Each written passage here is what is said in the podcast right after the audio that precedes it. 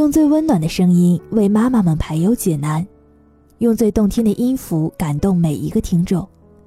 各位朋友，大家好，我是妙心，欢迎聆听妈妈 FM，更懂生活，更懂爱。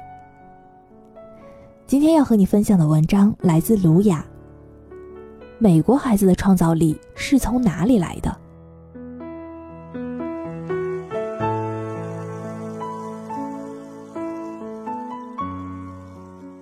最近看到几个新闻，美国出了好几个天才，有发明胰腺癌检测试纸的十五岁少年，有在家里做化学实验，从海藻当中提炼出了便宜原油的高中女生，有因计算机天才而引起军方注意的少年，还有放学之后玩投资玩成了亿万富翁的。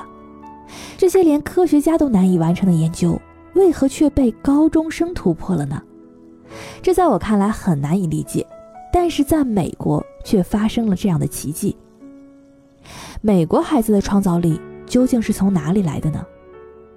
我最近去了一趟美国，在表妹家就有了亲身的感受，受到了美国教育的强大。它并不是体现在校舍有多么大，学的知识有多么的新，学生做的题有多么的难，而在于它鼓励每一个人去做自己想做的事情，按自己想做的做到最好。表妹的家在旧金山湾区帕罗阿图市，就在斯坦福大学的附近。表妹夫在硅谷的某一个大型公司工作，他们已经在美国生活了二十多年，一儿一女都在美国出生。表妹的儿子上十一年级，相当于我们的高二。他喜欢科技，喜欢工程，喜欢自己动手。表妹家的车库就变成了孩子的车间，里面有车床、抱床、钻机、切割机，一应俱全。各种成品、半成品堆了一地，这个车间一下子让我震撼了。说实话，我在中国见过很多人家的大房子，中国人现在已经不缺房间了，也不缺买这些工具的钱，但是我从来都没有见过谁家会有这么一个专门为孩子所用的车间，而这样的情况在美国，在硅谷就是常态。很多家庭有孩子自己独立的工作间，不一定是车间。确实可以自己独立思考、自由做事的地方，那些天才少年们就是从这样的地方诞生的。从表妹家的车间就很好理解，为什么当年戴尔是从自家的车库里发起的，发展成了世界著名的大公司。美国的孩子很多都有一个自己的实验室，他们的创造性从小就得到鼓励。表妹的儿子九年级的时候就自己建了一个 3D 工作室，每周组织社区的孩子来一起活动，社区为他们提供专门的活动室，还拨了一笔活动经费。而且在社区类似的社团组织不少，孩子们能够找到适合自己的项目来参加，市里对此非常的支持。但是这些场地和资金的支持也并非是理所当然的分配给每一个项目的，孩子需要去竞争。每年在社区里都会有一个相当于汇报会的活动，连市长都会来亲自参加，家长和孩子也会参加，场面非常的盛大。汇报会上，社团的负责人要发表演讲，汇报工作，提出计划，以争取下年继续获得社区的支持。表妹儿子领导的这个三 D 社团成员已经有了几十人，连续两年获得了市里的资金。最近这一次汇报。他和他的项目都被加州大学戴维斯分校的一位教授给看中了，请他暑假去他的实验室做他的助手，是有薪水的。表妹的儿子才高二，已经开始和大学教授合作了。这样的环境下成长起来的孩子，你说他能不具有创造力吗？他到了十八九岁的青春年华，出一两项成果，不是理所当然的吗？教育。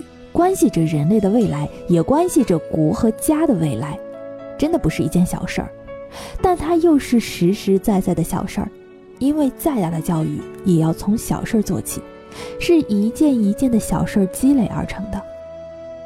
我表妹的儿子不正是从自己家的车库里敲敲打打，从每个周末的社区活动室去捣鼓，到了著名的大学实验室和教授一起做研究吗？重视教育。从细节做起，从每一件小事做起。说到小事，我想举一件最小最小的事：前几天的时候，我在公交车上看到了两个孩子，大概两岁左右，各自坐在儿童推车上，各自的奶奶站在车旁。这路公交车的车程非常的长，又是下班的高峰期，人非常的多，非常的拥挤。两个孩子在低矮的车里看不到窗外，只能看见周围一圈大人的腿和腰，很快的便烦躁起来了。其中的一个奶奶就给两个孩子面前的托盘分别抓了一把饼干让他们吃。这个小饼干比围棋子还略小一些，两个孩子只吃了一两块就开始玩起来了。一个孩子把饼干抓起来放在托盘的左边，又抓起来放在了右边，然后这样抓来抓去的。他的奶奶怕把饼干给弄脏了，不断的干涉他，他便烦起来了，把饼干扔在了地上。奶奶又去阻止他扔，两个人不停的较劲儿。另外的一个孩子开始的时候也是这样抓来抓去的，但是后来发现了一个更加有趣的玩法，他把饼干当中反面朝上的找了出来，然后都给翻正了。当所有的饼干全都朝上之后，他又一个一个的全都翻过来，让反面朝上，就这个样子翻来翻去的。他的奶奶呢，只是偶尔的看他一下，让他自己去玩。这两个孩子谁的注意力会发展的更好呢？谁的思维会发展的更强？谁的情绪会更加的健康呢？将来谁又更有学习的内驱力呢？相信家长们已经从这个场景当中得到了判断。美国孩子的创造力是从哪里来的呢？那个找出不同的饼干全部翻成正面或者是反面的孩子，他其实已经在探索事物的内在规律了，已经在进行逻辑思维的训练。人的大脑有非常复杂的功能，迄今人类对于自身的认识只是处在初级的阶段，远远没有达到能解开我们自身成长秘密的程度。人天然就有学习的能力，也有学习的动力，就像是那个孩子，没有人教他，他自然就注意到世界是有秩序的，一堆杂乱的饼干可以按照某一种规律重新的安排，这难道不就是一种伟大的力量吗？按照自己的意识重新去安排事物，这样不就是创造力吗？中国的孩子并不缺乏创造力，人类的孩子天生就具有创造力。至少我还没有在狗的身上，或者是其他被认为是比较聪明的动物身上看到这样的能力。而关键是，这种天生具有的能力，后来是怎样被弄丢的呢？我不想去做任何的结论。因为我还不具有做结论的能力，只是希望大家好好的去思考。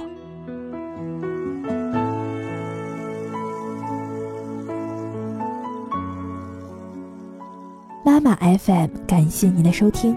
想要来收听更多精彩节目，欢迎在微信搜索公众账号“妈妈 FM”。那同时呢，也可以直接下载妈妈 FM 的 APP。今天就这样啦，拜拜。